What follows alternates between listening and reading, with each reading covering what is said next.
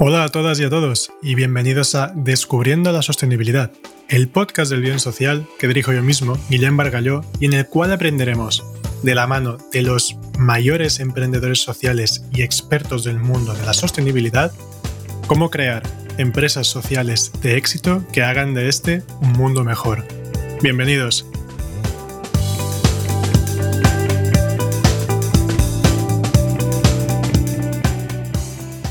Días, buenas tardes o buenas noches, dependiendo de la hora en que estés escuchando este podcast.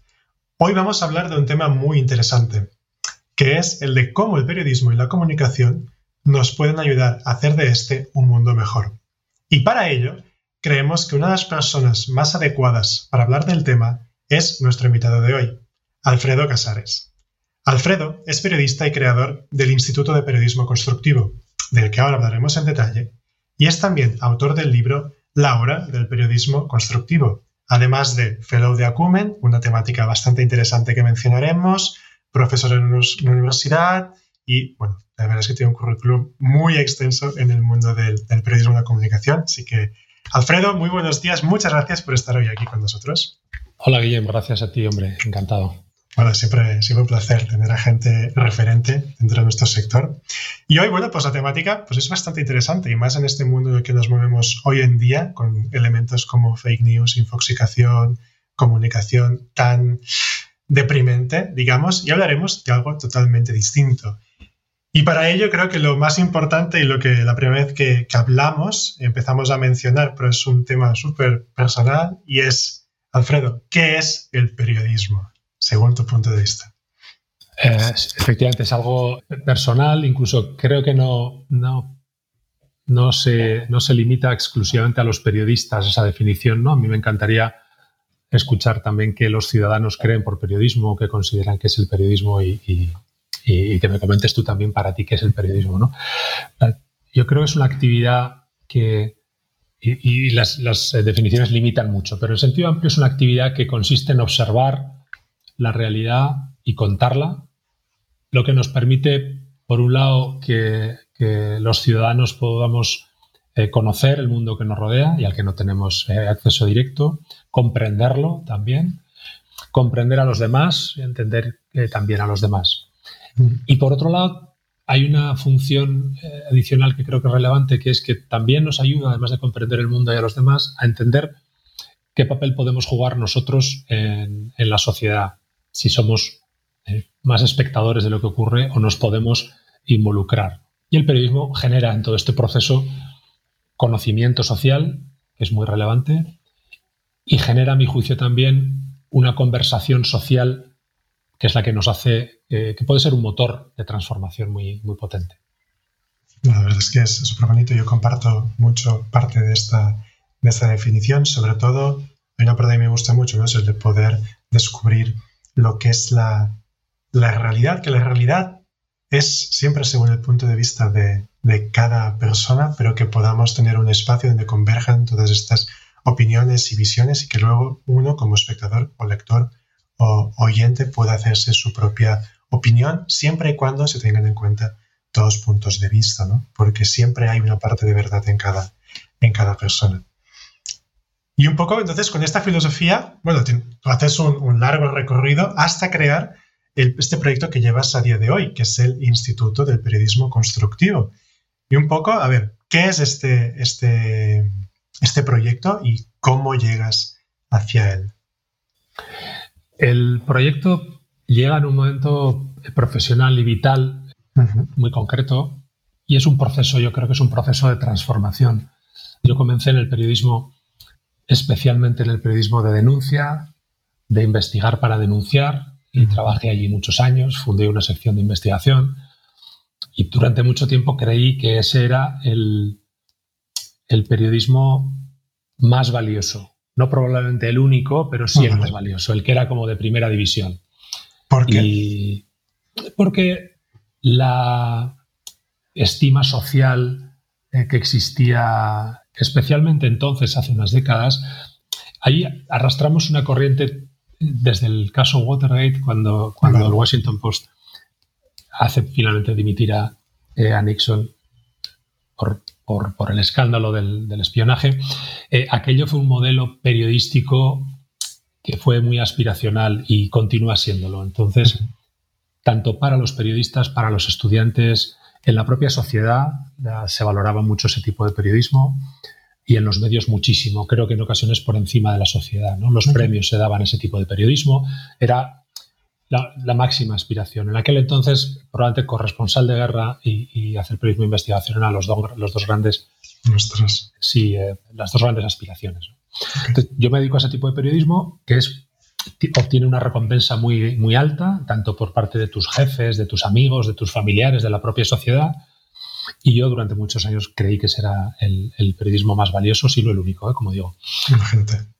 La, bueno, luego trabajé en, varios lugares, trabajé en Estados Unidos, trabajé también fuera del periodismo un, tiempo, regresé eh, hace como casi 15 años de nuevo al periodismo, mm, especialmente en el área más de innovación, previo a toda la transición eh, digital. Y en todo ese camino ahí, eh, investigo y conozco tendencias como directivo de innovación no solo de, tecnológicas, sino también tendencias en contenidos, que son las que a mí más me, han interesado. Y descubro que, hay un tipo de periodismo que a mí me interesa y que, que he ido practicando durante mi, carrera y con mis equipos, pero que tiene nombre. Eh, y está el periodismo de soluciones, que, que, en Estados Unidos desde hace algo más de una década comienza a conceptualizarse eh, de manera más fuerte el, el nombre y la, definición, y en una, organización estadounidense que nace entonces, que es Solutions Journalist Network. Asisto al, nacimiento también en el norte de Europa entonces, por alrededor de 2014-2015, se empieza a conceptualizar el periodismo constructivo, que no es exactamente lo mismo que el periodismo de soluciones. Es ¿Puedes hacer un poco de inciso sobre cuál es la base del, periodismo de soluciones o qué, qué, es lo que busca? Bueno, el periodismo de soluciones trata de sistematizar, bueno, lo que busca es tratar los problemas y los, grandes desafíos sociales también desde la perspectiva de las iniciativas que hay en marcha para solucionarlos. Vale, No niega los problemas, al contrario, los identifica y los cuenta y trata de explicarlos bien, pero trata de explicarlos además desde una perspectiva que normalmente no es tan, no es tan frecuente, sabemos mucho más de los problemas, que de las iniciativas que hay para resolverlas. ¿no? Y se trata de, investigar con mucho rigor y aplicar los principios del periodismo de investigación en lugar de a lo que no funciona, o a lo que no funciona bien, aplicarlo a lo que sí funciona o funciona bien. ¿no? Y eh, sistematiza con una serie de pasos de contar con mucho rigor, de incluir los aprendizajes, las limitaciones que tienen los, los proyectos y las iniciativas, porque nunca hay soluciones mágicas, las, pegas que tienen, si se pueden implantar en otros lugares y por qué sí o por qué no. Y se trata de generar, eh, como digo, también conocimiento social, ¿no? Y hacer muy visible una parte de la realidad que no es tan frecuente, pero sí que existe. Lo que ocurre es que los medios normalmente le prestamos menos atención porque ocupamos la mayoría de nuestro tiempo con lo que no funciona o con lo que, con lo que funciona mal, ¿no? O con los desastres que van ocurriendo que nos ocupan un porcentaje muy alto. El periodismo de soluciones sistematiza esto con una serie de pasos eh, y es muy americano porque es muy práctico, como digo, y, casi ofrece un checklist que poder seguir para hacerlo. Eh, como decía, hacia 2015 más o menos comienza a forjarse el término de periodismo constructivo en el norte de Europa, en el Reino Unido, en Dinamarca, que es un paraguas bastante más amplio eh, que incluye obviamente ese equilibrio en la narrativa, pero incluye más cosas, incluye eh, de manera explícita también el, abrir puentes, el, desterrar estereotipos, el escuchar mucho más a, la ciudadanía, el incorporar a los ciudadanos y ciudadanas al proceso informativo, el rol del periodista también cambia, el cambiar las preguntas, generar conversaciones valiosas y recuperar también una dimensión, una dimensión política del periodismo en el sentido de creador de espacios y generador de espacios de conversación social inclusivos, como decías tú antes, orientados al bien común. Exactamente lo que hemos visto en España en los últimos años. Bueno, no solo en España, sino en, muchas partes del mundo, ¿no? Claro, esto, eh, hay un movimiento eh, internacional en los últimos años, especialmente en los últimos seis años, fundamentalmente, y no es casualidad. Yo tengo colegas en, un, en un programa en el que estamos trabajando con otros 24 periodistas de todo el mundo y tengo colegas de, África, Nigeria, Chad, Italia, Lituania, Estados Unidos, eh, India. Eh, no es casual que en casi todos los lugares del mundo, Latinoamérica, en casi todos los lugares del mundo hay un movimiento para impulsar, legitimar, eh, favorecer un periodismo como el que acabamos de describir. esto no es casual, hay la polarización no solo existe en, España hay una, claro, claro. Pero cuando uno mira aquí en su casa, dice, vaya, eh, aquí eh, creo que hay camino por recorrer, ¿no? Eh, Bastante. Mirado desde ese punto de vista más, más de futuro, sí, hay, hay, hay camino por recorrer. Sí. Eso es quizá un proceso que ha involucionado. Quizá el periodismo que se practicaba bueno, supongo que las redes sociales o todo el tema del auge de Internet marca, marca un, cambio brutal en cómo se comunica, ¿no? Pero este espacio quizá más de consenso existía más antes de las redes sociales o antes las redes sociales era tan unidireccional y estaba tan controlado por algunos que sencillamente no, no es que no pasara nada, es que se comunicaba de una forma, se acabó, no había otra forma de, de comunicar. Con las redes hay un auge, se crea la, la crispación y ahora empezamos a crear algo más inclusivo. No sé cómo, cómo, cómo lo ves tú. Si ha ido como a peor y ahora vuelve a ir bien, antes ya estaba mal o ahora estamos creando algo realmente bueno. La política siempre tuvo, yo creo, su punto de, iba a decir confrontación. Obviamente hay, confrontación entre distintas posturas. Me da la sensación de que eh, hace unos años y claro, quizá el, recorrido, y, no soy especialmente eh, experto en esto, pero probablemente los politólogos nos, podrían decir y sociólogos, pero la transición, la política después de la transición, hasta hoy ha, ido cambiando, los medios han ido cambiando con ella también. Decía en alguna ocasión Juan Luis Cebrián que eh, en su caso en concreto del, del país o del grupo Prisa, Claro, hay medios que se quedaron sin un propósito. Su propósito era favorecer una transición democrática y hay un momento en que su función queda un poco más, más eh, diluida. Ah, los medios siempre han tenido en España hay un sistema de medios que es eh, que los académicos denominan pluralista polarizado, eh, porque hay un alto, una alta intervención de la política y de la economía, de los poderes políticos y económicos en los medios no solo en la propiedad de los medios, que ha sido algo más reciente, sino en los intereses publicitarios y de cuarto poder, porque el periodismo como cuarto poder, que a mí eh, no estoy del todo cómodo con, con, ello. Con la palabra poder, quizás. No, claro, porque ser un cuarto poder supone que te sientas en la mesa con los otros tres poderes, ¿no? Y te alejas y estás como elevado sobre la ciudadanía, ¿no? ¿No crees que ha pasado esto? sí, no, definitivamente ha pasado, claro. ¿no? claro que sí. Y el, ha habido un alejamiento muy claro y mm, se ha hecho periodismo para los periodistas, se ha hecho periodismo para los políticos. Muchos periodistas eh, hemos escrito para tus fuentes, para tus... Eh, bueno, y, hay un, eh, una élite ahí que se ha ido moviendo, ¿no? Y, pero bueno, la crispación existía. Las redes sociales probablemente lo que suponen es un altavoz enorme sin ningún filtro. Correcto. Sin ningún filtro. Y ofrecen un cambio, un campo de juego alternativo o paralelo en el que, en el que no hay reglas y vale todo. Mm. ¿Eso crees que es peligroso? A, ver, ¿eh? eso, eso es un tema supongo muy controversial, pero ¿crees que es peligroso que todo el mundo tenga la capacidad de poder influir sobre tantísima gente? Una persona de forma individual, sin filtros, sin control, sin absolutamente nada.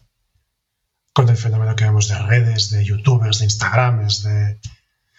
O sea, que ahora ya no hay un rigor, ahora sencillamente es muy opinativo y la gente se lo puede creer todo. Peligroso eh, en función del uso, ¿no? Claro, uno, claro, la cuestión es que es un fenómeno global. Eh, alguien puede, tiene peligro alguien que en una ciudad convenza a sus vecinos de algo, pero tiene un peligro limitado. Para esa ciudad es un peligro alto, ¿no? Es cierto, una persona individual puede tener un alcance global y puede contaminar las opiniones de muchas otras que quizá algunas de ellas son más vulnerables que otras o se encuentran en, una, en unas condiciones ah, distintas eh, al resto. No todo el mundo sabe diferenciar también información de opinión. No todo el mundo, claro, no todo el mundo ha tenido una educación que le, que le permite llegar ahí. No todo el mundo tiene un sentido crítico desarrollado no todo el mundo vive en las mismas situaciones, no todo el mundo tiene las mismas necesidades, eh, sufre los mismos problemas. Hay grupos que probablemente por sus condiciones eh, socioeconómico-culturales sean más proclives a creerse determinadas cosas o a ser más influenciables. En ese sentido, eso sí, tiene peligro. Cómo, cómo abordar el asunto es, un, es, una cosa muy, muy compleja, claro, claro. Y entonces, ahora intentando como recuperar un poco el hilo en el que, en el que nos movíamos y sobre lo que tú trabajas en, tu día a día, que es el periodismo constructivo, ¿cuáles son las bases de este movimiento y ahora mismo qué es lo que pretende conseguir? Y más en el escenario que nos encontramos hoy en día, ¿no? con un mundo tan, con la información, la información tan descentralizada, con tanta gente opinando, comentando, difundiendo. ¿Qué, ¿En qué se basa tu propuesta y cómo ayuda a hacer de esto un mundo mejor? El contexto, como lo definías, eh, es muy claro. Hay una sobreinformación enorme, hay una contaminación debido fundamentalmente a las redes sociales, no solo, pero sí que amplifican eh, los bulos. También hay una aceleración del, relato informativo muy importante, en el que lo, lo realmente importante en cada momento es lo último, lo más nuevo, lo más llamativo, en lugar, en lugar de lo más importante, lo más relevante. Y hay una, hay una cascada, nadie quiere perderse lo último, nadie quiere dejar de contar lo último, y hay una cierta ansiedad por eso. Y esa aceleración no ayuda tampoco a fijar los problemas, ni a contextualizarlos, ni a tener una perspectiva, porque la rotación de, de asuntos es enorme, ¿no? Es terrible. Y, claro. Y, además de eso, hay un elemento que es la, el consumo de información a través de dispositivos móviles que genera un nivel de distracción muy alto. El, consumo, si es del 80% en promedio el de información en, en dispositivos móviles, estás compartiendo el dispositivo para informarte con otras muchísimas cosas. ¿no? El teléfono móvil es un, centro de salud, es una sala de cine, es un supermercado, es una tienda de ropa. Es, claro, y además es un lugar donde, donde puedes informarte. Y hay una serie de canales como, como las redes sociales eh, o las redes de mensajería que compiten por ahí con todo eso. Uno ya no, no, recuerda dónde lo leyó, ¿no? si en el WhatsApp, si en Facebook, si en Twitter o si en un medio de solvencia. Y eso es muy, muy, muy importante también. Y eso genera una cierta distracción. El teléfono nos está reclamando todo el día y la manera que, leemos es casi compulsiva, ¿no? Casi y esa base de titular y golpe de tweet. O sea, te piensas que sabes de algo por leer dos tweets sobre claro, la por ejemplo. Claro, y haces un checklist y dices, bueno, ya, ya he leído algo de esto, ya conozco un titular y ya puedo compartir esta noticia sin haberla leído. bueno, y se genera esa distracción. Entonces, en ese contexto, hay una tendencia, eh, hay un sesgo negativo en los medios que es evidente. Los ciudadanos perciben que, hay esa sobrecarga de información, que no saben qué hacer con tanta, con tanta información, que los medios eh, eh, sobre representan lo negativo, es muy claro, ese sesgo, como digo, por varias razones. eso es interesante saber por qué. yo, creo que, en, mi opinión, hay una explicación el, caso Watergate es un elemento, un legado muy importante. Ese es el periodismo realmente importante, el que denuncia lo que no funciona. También hay muchos periodistas en la cultura periodística que, consideran que contar lo que nadie quiere saber, que hay grandes frases en el periodismo. ¿eh? Esa es una de ellas, es la misión del periodismo. y casi la única, o sea, los que la, viven, y, por, y desde luego es la que es la, de primera división, esos champions. Además, quizás son otro nivel, ¿no? Hay un, eh, una cierta pose intelectual también, creo, en, no solo en el periodismo, pero también en el periodismo, que, creemos en ocasiones que nos, nos hace parecer más, más interesantes o más inteligentes el ser pesimistas, ¿no? Y el ser fatalistas. Esto, ¿eh? Y el columnismo, por ejemplo, con mi percepción, con lo que yo veo, creo que hay una, un clarísimo desequilibrio en favor de lo negativo. Nos hace parecer más, más, más, interesantes o más inteligentes y desde luego nos compromete muy poco porque decir que las cosas van a ir mal nos compromete poco. Visto así es como muy deprimente, ¿no? De cara, de cara a la humanidad, que, nos, que, que de alguna manera nos, nos venda más o nos haga parecer más cultos todo este pesimismo. Es un poco como... Bueno, el... Vende mucho, es verdad. ¿eh? Sí, viste, viste, eh, y, no, yo no conozco un... Hay claramente, o sea, claramente ese, esa eh, pose o esa postura intelectual desde el pesimismo y desde el fatalismo existe, también creo que es muy dañina desde el punto de vista de, las, de las, narrativas que se, que se, colectivas que se crean. Nos vemos a nosotros mismos de esa forma. Eh, y si alguien nos está repitiendo que somos un desastre, pues creeremos que somos un desastre como comunidad, como país, como ciudad, en cada caso lo que ocurra. ¿no? Y eso, como digo, nos compromete muy poco. También hay un sentido crítico muy alto en las redacciones, en los, los periodistas nos entrenan para ser críticos.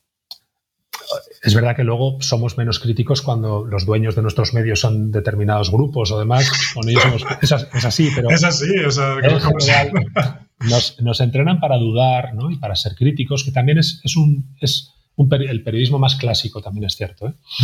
Y claro, en, ese aspecto nos, nos, no nos gusta parecer ingenuos. No nos gusta serlo, pero no nos gusta parecerlo. Y ante la duda de parecer ingenuos o no, pues nos inclinamos por, por quizá por el cinismo en ocasiones o por otras cuestiones. Quizá por no ser tachados de naifs. Totalmente, totalmente. para intentar dar esta imagen de que quizás es como demasiado buenismo, pero un buenismo como, como, como muy simple, ¿no? Como, Eso es. Sí, es verdad que quita, puede ser que quite, o puede llegar a parecer que quite un poco este, este aura de intelectual y de una aura más de, va, el pobrecito. Sí, sí, es un poco, un poco naifista. Había una, había una frase, no me acuerdo, me dijo un, un, pariente muy directo, porque yo desde hace muchos años siempre criticaba el hecho de cómo puede ser que no haya un, diario de noticias positivas, ¿no? Eso hace, hace años, ahora empiezan a haber, a haber alternativas. Y me decían siempre, aquí en España hubo la prueba con un diario que se fundó solo para esto y fue un fracaso absoluto. Y dijeron, esto, ¿no? Las noticias buenas no venden. Eso más en el, en el pasado, ¿eh? Ahora, ha cambiado mucho, por suerte, hablaremos un poco más de ello, pero es verdad que hay como esta aura de que lo bueno no vende y venga a influir con lo súper negativo. También, no, también no sé, yo creo que también hay una parte que en, el, en lo negativo hay el miedo y hay la complacencia y hay el, eh, esta sensación de fatalidad de que no puedo hacer nada. Entonces, como a veces es más cómodo quedarte ahí en esta postura y seguir alimentando esta visión del mundo que no puede hacer nada catastrofista y fatalista, que no buscar una, un cambio de chip, un cambio de mentalidad en el cual te haga tú ser actor y ser también agente de cambio, que esto es mucho más difícil que estarte el día quejando. Y claro, ahí también.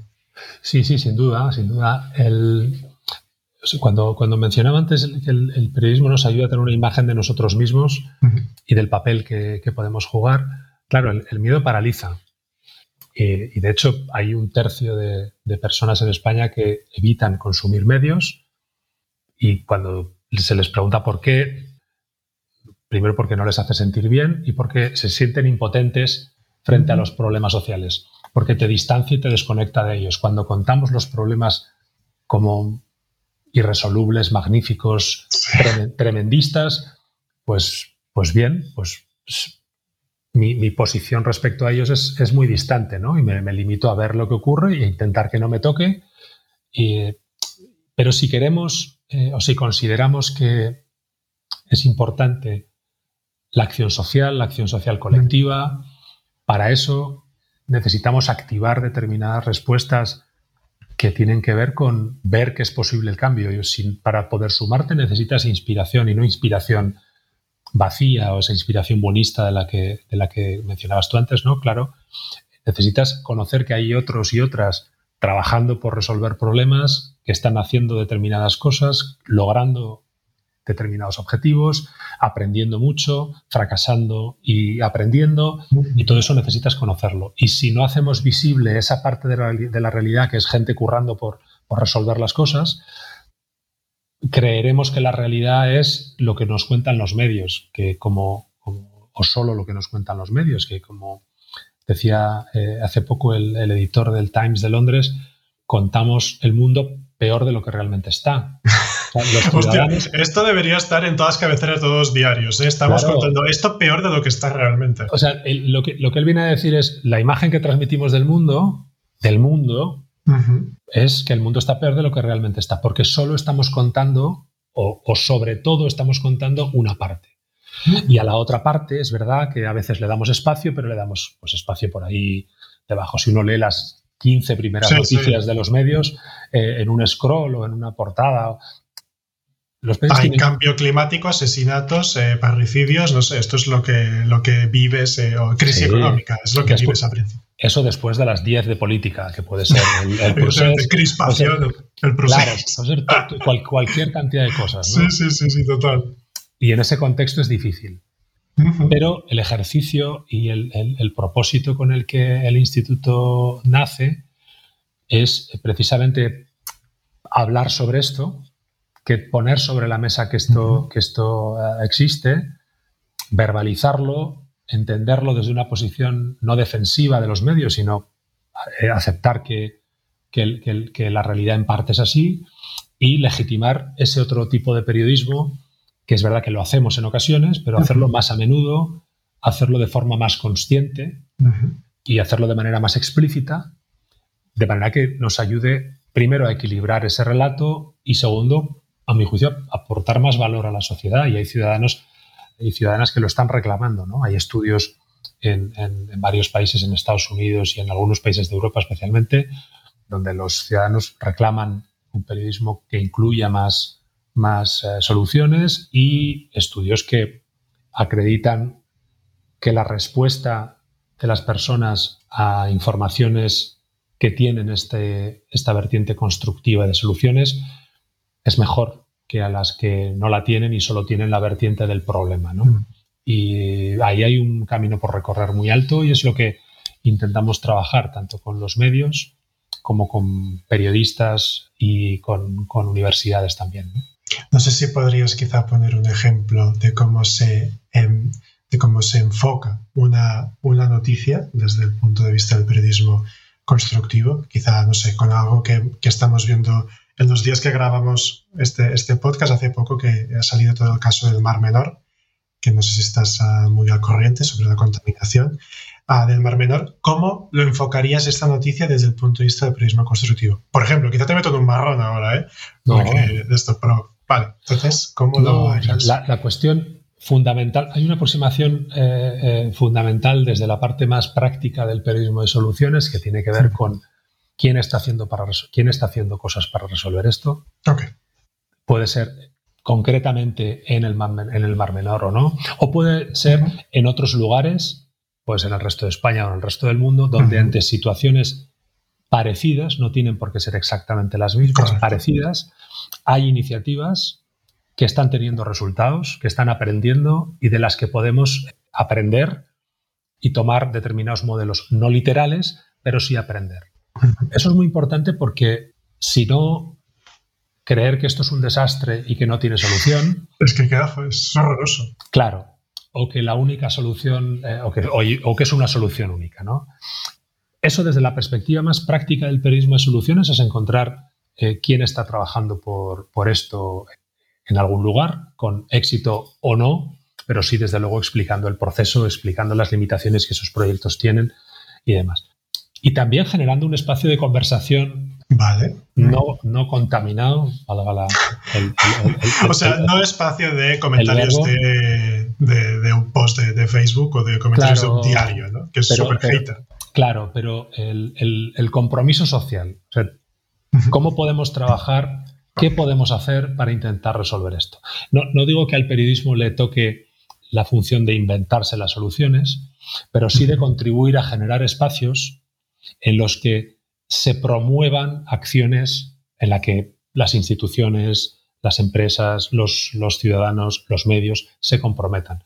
Porque, Y la comunidad entera pueda actuar si así lo cree. Esa sería una perspectiva. No sé si te sirve. no, me sirve, me sirve, más O menos. Y se podría hacer todo el periodismo así. Bueno, o sea, yo creo que un incendio hay que contarlo y un incendio no se puede contar de, de manera muy constructiva. Vale. claro, un incendio es un incendio. Sí, sí, sí. y el incendio, eh, da igual cualquiera de los que estamos sufriendo, no se puede contar de manera muy constructiva. Lo que sí se puede contar de, manera muy constructiva es los incendios. Vale, ok. ¿Cómo afrontar un incendio? Claro, igual que, igual que, el, asesinato de una mujer eh, a manos de su pareja o expareja, pues tiene es lo que es, que es un, drama que hay que contarlo como tal. Ahora bien, la violencia machista o el terrorismo machista y sus múltiples ángulos sí pueden ser afrontados desde una perspectiva de soluciones y constructiva. si no es, tanto quizá el caso concreto, sino claro. todo el, Es que además es el caso global, ¿no? Pero toda la temática o todo el tópico que va detrás de este caso concreto. Claro, y al abordar el, asunto que, hay detrás, es muy importante también que la aproximación no puede ser desde el asunto global. El consumo de alcohol por menores. Ahí hay muchísimos ángulos. La legislación, quién dispensa o no, cómo consiguen hacerse con el alcohol en tiendas o no. o sea, hay muchísimas cosas ¿no? que pueden hacer los padres. Y este tipo de periodismo también lo que, lo que trata es no resolver en un reportaje o en dos todo el asunto, sino centrarse en aspectos concretos y profundizar muchísimo en ellos. Y eso creo que la suma de todo eso creo que nos hace tener una imagen eh, mucho, más, mucho más potente.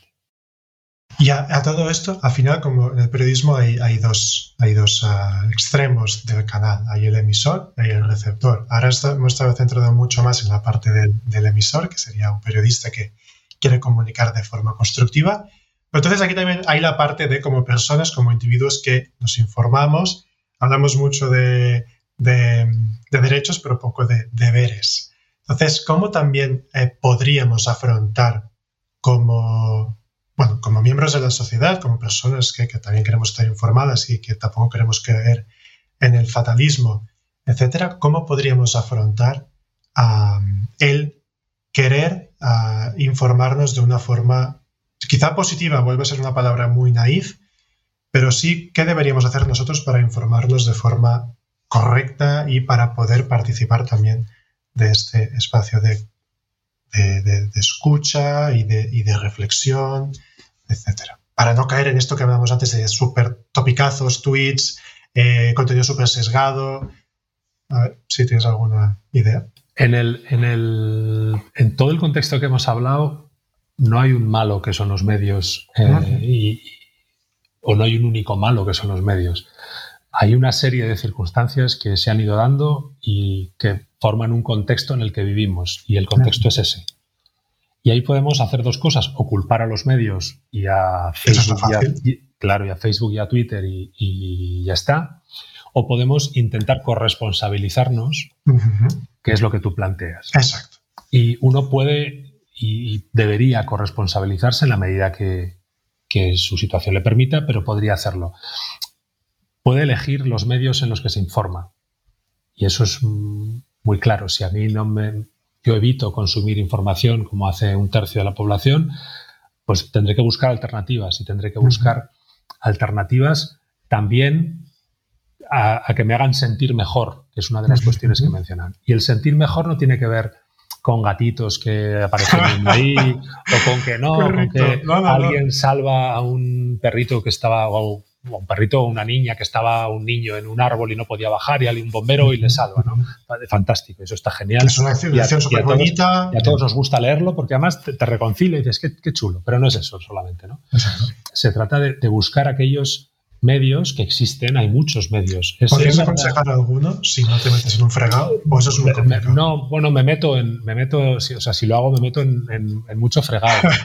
porque además no, no, tiene que ver con medios generalistas. O sea, yo creo que si uno quiere eh, informarse sobre acción social, hay medios que informan sobre acción social, sobre emprendimiento social y sobre iniciativas sociales. Algunos específicamente trabajan sobre medio ambiente, otros específicamente trabajan sobre la economía, si quieres también de manera más crítica.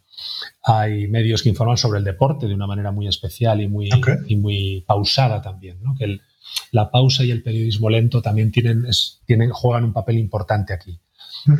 Informarse requiere tiempo, requiere un escenario y requiere no hacer otras cosas a la vez.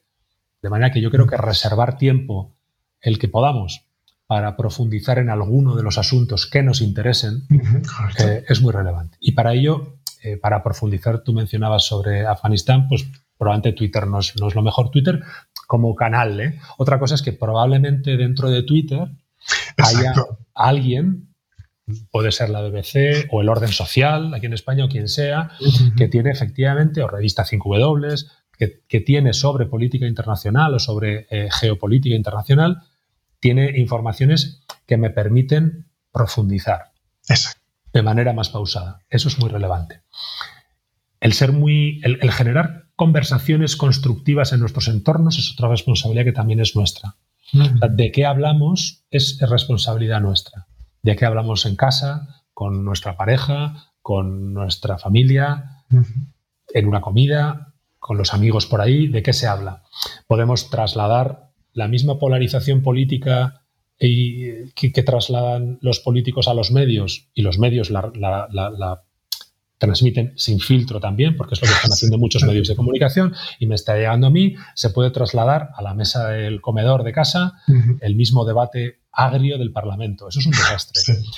los filtros hay que ponerlos. Hay unos, los medios tienen que poner los suyos pero luego individualmente tenemos que poner los nuestros. ¿Cómo hablo yo con mi cuñado sobre cosas en las que estamos en desacuerdo? Es responsabilidad mía.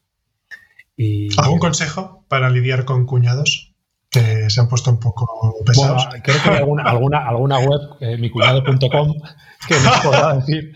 Pero, ah, yo le quiero mucho a mis cuñados, ¿eh? que tengo algunos mucho. Pero, pero cuando uno discute, cuando uno habla de las cosas, el, tono en el que se habla, el, tipo de preguntas que se hacen son muy importantes, ¿no? Y las preguntas que nos hacemos a los demás o las que nos hacemos a nosotros mismos son importantes.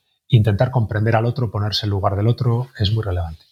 Vale. Esas serían algunas de las cuestiones. Esto está, esto ya es, ah, ya, ya, sirve al final. Y también un poco para, para tampoco cargarnos estos nuevos medios o canales de comunicación, al final son herramientas que es como todo ni Twitter ni Facebook son malas. El uso que le des marcará lo bueno o malo que se convierta este canal, igual como usarlo para las fake news, usarlo para pues, lo que estáis haciendo vosotros o lo que hacemos nosotros desde el bien social, que es comunicar de una forma distinta, intentando promover este, sí, el mundo no está del todo bien, pero tampoco está tan desastrosamente mal como nos venden y hay mucho optimismo y hay mucha... Ah, o sea, yo al final también lo digo, siempre explico. Ya me metí en todo esto porque estaba extremadamente triste con lo que creía que pasaba en el mundo y cuando me metí a creer el bien social, a descubrir alternativas y soluciones que estaban ocurriendo, me encontré una excelente ah, nueva visión del mundo. Es que había muchísima gente trabajando para hacer de este un mundo mejor, ¿no? Y al final me he convertido en un tío bastante optimista con lo que existe. Sí, el mundo hay cosas malas, pero si tú ves la capacidad de creación, innovación y avance que tienen ciertas mentes privilegiadas, es brutal. De esta podemos salir. O sea, realmente. Entonces. Sí, ahí hay una, dificultad que, en el bien social tenéis como otros medios eh, tienen. Sí, no es que hacéis una labor, no, pero tenéis una labor excelente.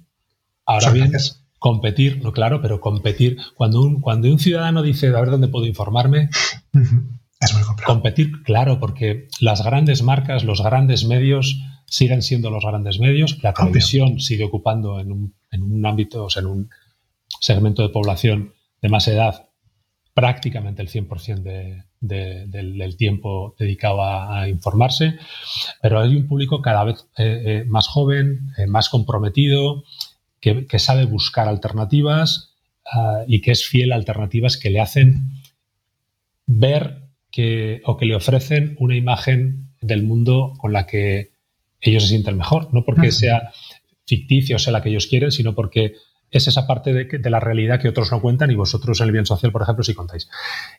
Claro, para daros a conocer, para intentar, ahí hay un, hay un reto muy, muy grande, ¿no? Pero, pero se trata fundamentalmente de, que cuando la gente vaya a buscar, y creo que cada vez más hay gente que se, sale del carril de los medios tradicionales y no, no, digo que los abandone plenamente, pero para otras cosas busque, busque al, no generalista, o sea, pues para hablar de Vox y del PP y de la política y del PSOE y de Bárcenas y de la corrupción y de algunas cosas probablemente sí eh, estarán ahí. Y aparte esas no hay que buscarlas porque te llegan, que es otra cuestión muy interesante. Eh, lo negativo los desastres, todo eso te llega. Te llega porque te lo comenta alguien, porque te llega un tuit, porque pones la tele y está. Lo que no te llega son muchas de las cosas que vosotros contáis. Por eso la gente tiene tanta satisfacción. Primero, tiene que buscarlas y hacer un esfuerzo, pero cuando las encuentra, conecta mucho y dice, joder, esto es lo que yo estaba buscando.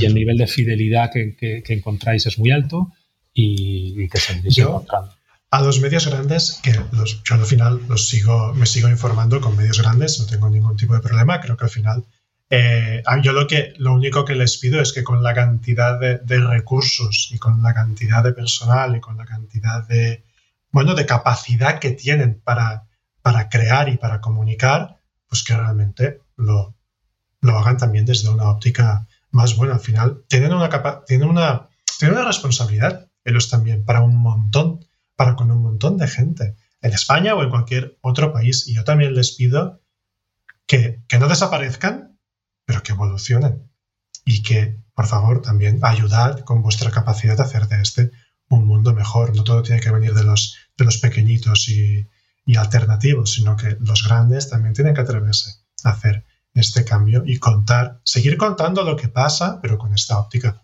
también mencionas, ¿no? Al final es que, y además yo quiero que, por ejemplo, venga al país y sea capaz de poder eh, ayudar a resolver la crispación que existe entre, con conflictos como el proceso. Y que con esa capacidad que tiene de poder comunicar, lo haga. Y ayude socialmente. Porque yo no tengo esa capacidad con un medio pequeñito, pero un, un medio grande sí. Y yo les pido valor y compromiso con eso. No que desaparezcan, sino que ayuden. Sí, yo creo que eh, es parte de su vocación. ¿eh? Es difícil encontrar cómo hacerlo porque también tienes, muchos, ¿eh? tienes muchos compromisos. Eh, ese es un buen ejemplo que has puesto. Si el país se pusiera a hacer eso, recibiría críticas por su posición, por el... Pero es cierto, a los, grandes medios, que, yo también me informo con, con los grandes medios en buena parte, obvio, y tienen muchos recursos y hay iniciativas interesantes que intentan poner en marcha en España y en otros países del mundo mi propósito con el instituto es legitimar ese tipo de periodismo y animar a los medios y, sobre todo a los grandes o medianos medios a que lo hagan, porque al fin y al cabo es los que el, impacto que tienen en la sociedad es muy alto. ¿no? y luego es verdad que paralelamente hay otros medios que no necesitáis tanto en el bien social, no necesitáis tanto ni que se comparta ese propósito con vosotros, ni ayudaros a intentar hacerlo, porque ya lo sabéis hacer y lo hacéis muy bien. Pero hay gente que, no, porque no sepan tanto, sino porque se encuentran en estructuras, en la redacción de un gran diario, no es el sitio ideal para, para innovar ni para y porque tiene, muchas, muchas, muchas, inercias ahí sí que necesitan trabajar un poco más pero yo veo que lo están haciendo ¿eh? y en ese, caso, yo creo que hay esperanza de que eh, en unos años el, tono sea distinto y, su compromiso vaya caminando también hacia otro lugar que no es necesariamente la, política y los sucesos y las líneas editoriales, ¿no? que, a, que a muchos les lastran mucho. Sobre todo tanto fatalismo, ¿no? O sea, al final, porque las cosas que pasan se deberán seguir contando. Eso, e, esconderlo también es mentir, o sea, no, no hace falta esconderlo, pero con esta óptica que, que, hoy nos planteas en, este, en esta entrevista, creo que al final es... Hay una frase muy famosa de un ambientólogo que es Paul Hawken, que él siempre dice, si tú ves los datos, los estudios científicos y, y, y no te y no te hierve la sangre es que no tienes humanidad. Pero si no eres capaz de ver todo lo bueno que están haciendo ciertas personas, instituciones, para hacer de este un mundo mejor y no te emocionas, es que tampoco eres humano. O sea que realmente no, no, podemos, no podemos esconder la realidad, pero tampoco lo tenemos que fatalizar ¿no? de esta forma. Y eso, puedo aprovechar con, un poco con esto, porque además, si alguien de los que nos está escuchando queréis saber más sobre este periodismo constructivo, Alfredo, tú además has escrito un libro sobre esto, que si nos puede hacer una, pequeña sinopsis. Bueno, el libro se llama La hora del periodismo constructivo, imagino que bastante relacionado. O si quieres comentar un poquito, dejaremos el enlace también para que la gente lo pueda adquirir. Sí, el libro es un resumen de la visión que, que yo tengo sobre el periodismo, contextualiza el, parte de lo que hemos comentado en la conversación, el entorno en el que se produce y se, en el que se produce y se consume información hoy, que es muy complejo, el sesgo negativo de los medios y, a qué se debe, que no es de hoy, es histórico, la necesidad y que está el, libro está muy documentado desde el punto de vista de los también de los estudios y todos los informes que hay la ciudadanía reclama un, periodismo más, más lento, mm. los beneficios que este tipo de periodismo tiene acreditado. Contamos el movimiento también internacional que hay en favor de este tipo de periodismo y expongo algunos de los pasos que, podemos ir dando, ¿no? que, que, nos hemos mencionado buena parte de ellos en, en, la entrevista. Y el libro es un alegato en favor de este tipo de, de periodismo. Es una mezcla entre ensayo y, manual en el que se explica el nacimiento del periodismo constructivo, de soluciones, qué es, qué no es, los autores que, lo, han ido enmarcando, las investigaciones, como digo, que se han hecho y el final, eso es, muy, muy, muy ah, de llamada también a la acción, a ponerse en marcha. Y cuando acabe el libro, esa llamada a la acción, pues noté que me apelaba a mí el primero. Y, poner en marcha el instituto supuso el crear la organización a través de la cual mi idea es intentar promoverlo. Y bueno, estamos trabajando con, varias redacciones, con, hemos formado más de 50 periodistas, con universidades estamos trabajando también, hay proyectos muy interesantes. Y el, impacto hasta el momento es muy, es muy alto y además lo, lo cuento en un artículo reciente que en el blog del, del instituto, en los aprendizajes de estos primeros seis meses. Y a quien le interese los, los puede encontrar también. Bueno, puedes, puedes decir la, la URL, aquí estamos para contar estas, historias. En, Medium, sí, no, no, es, es en Medium, el blog del, del instituto, en la página periodismoconstructivo.com, que es la página web del Instituto de Periodismo Constructivo. Os dejaremos dos enlaces. Ahí se puede encontrar el enlace al, al blog y en el blog, el último, el último artículo es el, este en el que contamos, cuento por qué lo fundé y, contamos también los logros que hemos obtenido, pero sobre todo lo que hemos aprendido en estos seis primeros meses, que es muy interesante. Y a ver, ahora ya un poquito con todo esto, cuando llegamos al, final de, la entrevista, para los que nos estoy escuchando, hoy veis que quizá el, la entrevista va hacia otro, hacia otro cariz, Ah, hoy hablando de, periodismo, pues que también hay una cosa que es, que es muy importante aquí en el bien social o en el podcast Descubriendo la Sostenibilidad. Hablamos de todas las áreas donde la sostenibilidad y el impacto social se pueden realizar. Y un poco con, con todo tu trabajo, tú además, uh, Alfredo, eres también miembro, fellow de, de Acumen, que es una organización uh, social que me gustaría que pudieras hacer un, una pequeña reseña y lo que implica también este compromiso que tú tienes y ser miembro de esta entidad. Acumen es una organización internacional que trabaja para, para, por la justicia social, fundamentalmente, y en España y tiene programas de fellowship, que no hay una traducción eh, así clara al, al castellano no son, no son becas, son programas para profesionales, para personas, pero la mayoría profesionales del sector social que trabajan por, como digo, por, cambiar, por transformar y por mejorar los entornos en los que trabajan. En España eh, no había programa y la Fundación Open Value eh, lo, lo, puso en marcha junto con Acumen en 2020 y seleccionó a 24 personas de toda España eh, para formar parte de este programa que dura un año el programa, pero luego es un, es un programa eh, sin final, ¿no? Exacto, exacto, exacto. Sí, o sea, nosotros continuamos como cohorte de 2020 y continuamos con nuestras reuniones, nuestros trabajos y nuestras sesiones. Y es un programa que reúne personas, como digo, muy comprometidas con el, con el cambio social y con la transformación social, cada una desde su, desde su sector. Hay gente del sector de impacto, hay gente del, de la comunicación, hay gente que trabaja con, en, ONGs eh, por la diversidad, eh, contra la exclusión. Eh, hay una variedad muy importante. Lo que nos permite es, es un programa que te compromete primero contigo mismo, que es muy importante, y a partir de la conexión con, contigo mismo, la introspección y empezar a, trabajar desde el ser, eh, conectar con las otras 24 personas desde ese plano mucho más emocional y mucho más mucho menos profesional, mucho más personal, desde quién eres, eh, por qué eres, qué quieres ser y después ya qué quieres hacer. Y es un programa de crecimiento eh, personal muy importante en el que asistes a tu transformación, a la transformación de tus compañeros y compañeras y también a la transformación del grupo, del equipo que formamos los 24 y lo que supone es eh, una inyección de energía que se proyecta en, las iniciativas que todos estamos poniendo en marcha. Y a mí me sirvió muchísimo para conceptualizar lo que yo quería hacer, para, conceptualizar mi propósito y para encontrar la forma de, arrancarlo.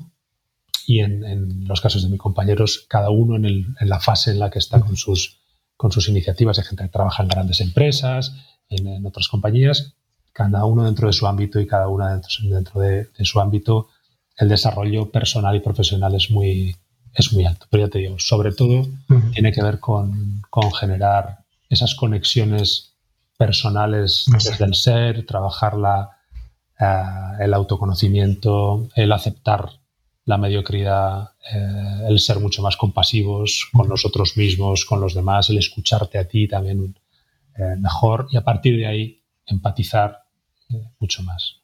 Qué bueno. Bueno, Alfredo, pues la verdad es que, ha sido una entrevista. Bueno, de hecho ha sido, ha sido una conversación preciosa más que, más que una entrevista, porque además desprendes un montón de calma y serenidad, lo cual eh, con lo a veces activo que, que, voy yo, también me va bien para, para bajar un poco más esta y tomar conciencia del, del, presente. Al final siempre dejo un espacio, un minutillo o dos, para si tienes alguna última reflexión o algo que quieras compartir con la audiencia. Y si no, ya lo, lo cerraríamos por aquí. Pero si te apetece hacer un resumen final, es tu, es tu momento. No, te, agradezco. ¿no? Yo creo que, ha sido una conversación, como dices, muy, muy bonita. Yo he estado muy a gusto y te agradezco la, invitación y, también lo bien que has conducido la, la, la, conversación y estoy encantado. Pues Alfredo, muchísimas gracias. A los que nos escucháis, dejaremos a todos los enlaces que hemos hablado hoy en las descripciones. Y recordar que si os ha gustado esta, este podcast, podéis seguir, podéis suscribiros, compartirlo con la gente que, que queráis y que creáis que le puede interesar. Y nos vemos en el siguiente episodio. Alfredo, muchísimas gracias por tu tiempo y por estar con nosotros. Gracias, Miguel. Gracias.